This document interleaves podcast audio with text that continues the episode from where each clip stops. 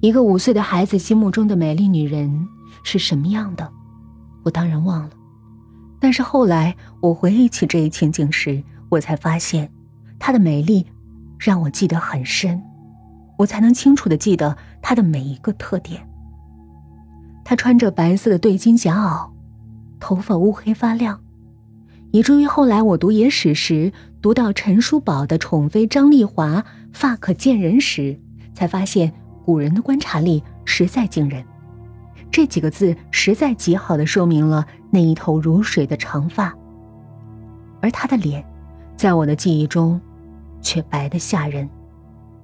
我怀疑是不是我的记忆欺骗了我，以至于他的脸色在我记忆中越来越白，白的像汉白玉雕出来的一样，没一点血色。我一直不知道他是什么人，当时他大约有二十三四岁。神情并不是很悲伤，可能是哪一只的舅妈。我记得我看到他的脸时，他吓得垂下头，不敢多看。然而，在我的内心深处，总像有种，好像我一定要看，而每看一眼，我都记得我胆战心惊、说不明白的恐惧。他的脸，也许给我的印象是太白了。让我已记不清她的五官，我只是觉得，她更类似于那些古老壁画中已经剥落殆尽，而只能看得见一点轮廓的仙女。但既然漫换了，那仙女与妖魔也没什么区别。我点了一支烟，深深吸了一口。窗外，夜色渐浓，广播里传来的声音也越来越飘渺。换成了一个女人，咿咿呀呀的唱着一支地方小曲儿。本来这地方的方言就很费解，声音又模糊，加上是唱出来的，更是不可辨了。在夹杂着电流噪声的曲调里，依稀只觉得一种苍凉。夜色如水，一个女人独自穿了件破衣服，在桥头上低唱的那种感觉，再热闹的调子，也只会让人。觉得凄楚。抽完了烟，我把烟头扔进床下的一个破瓶子里，从包里取出洗漱用具，走出门去。下楼时，在拐角处，一股湿冷的气息直扑过来。灶间里用的还是灶头，也许是因为煤不好运，价钱又贵，不像柴草，满身都是。灶眼上一锅水搁在上面，灶堂里还有点火。水还很热，我用铜勺舀了一杯水，走到灶间门口的水沟前开始刷牙。我把一口水吐在地上，不知为什么背上一阵冷，我不由打了个寒噤。楼上的广播还在响，那女子拉长了调门，拖出一个长音儿，不过大概是唱拼跳文了。人的一口气绝不会这样长，并没有风，楼上的灯光映在地上。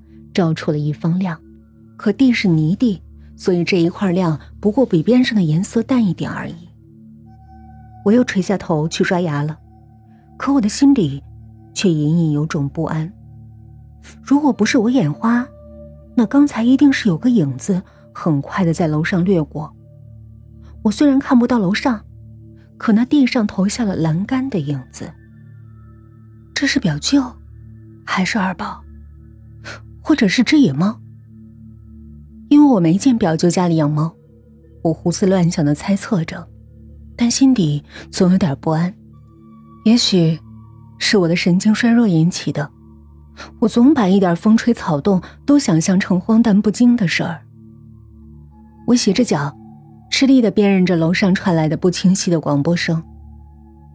当我洗完脚出去倒水时，那里传来了一个男人的声音。我只听清了最后的两个字：“结束。”站在楼下的走廊里，看着灯光，一切都很宁静。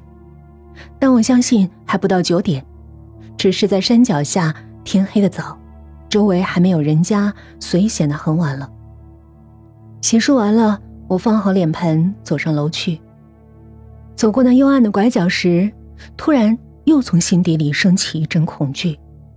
我向后看看，身后是楼下那走廊，很昏暗。我觉得那儿好像有什么东西让我害怕，可又引诱着我前去。我屏住呼吸，脚沉重的像灌了铅，却总像是不由自主的想走下楼去。不要下去，不要下去！我在内心深处对自己说。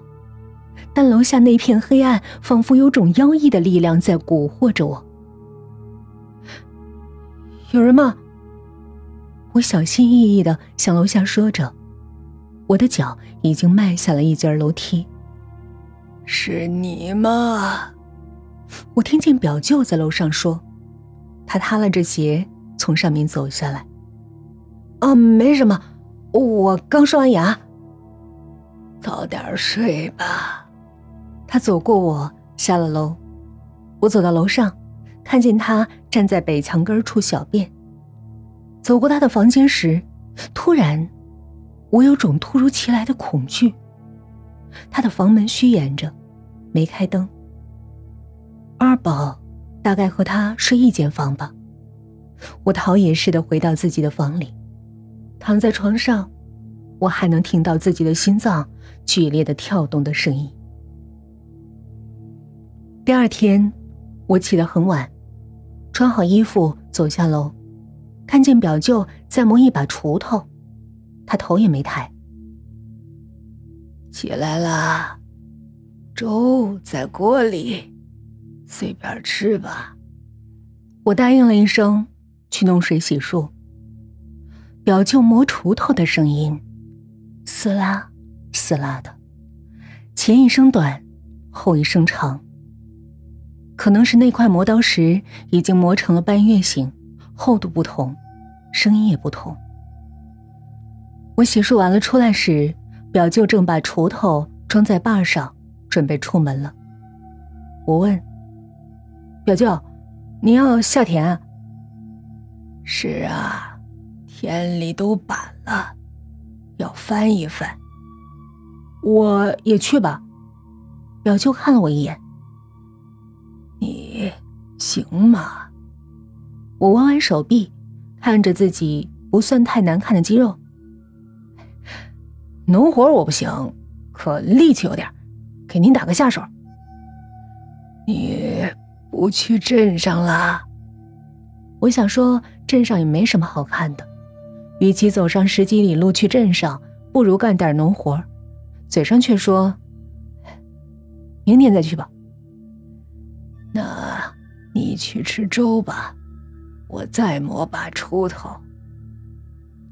粥是白米煮的，很是香甜，下粥的却是些腌辣椒。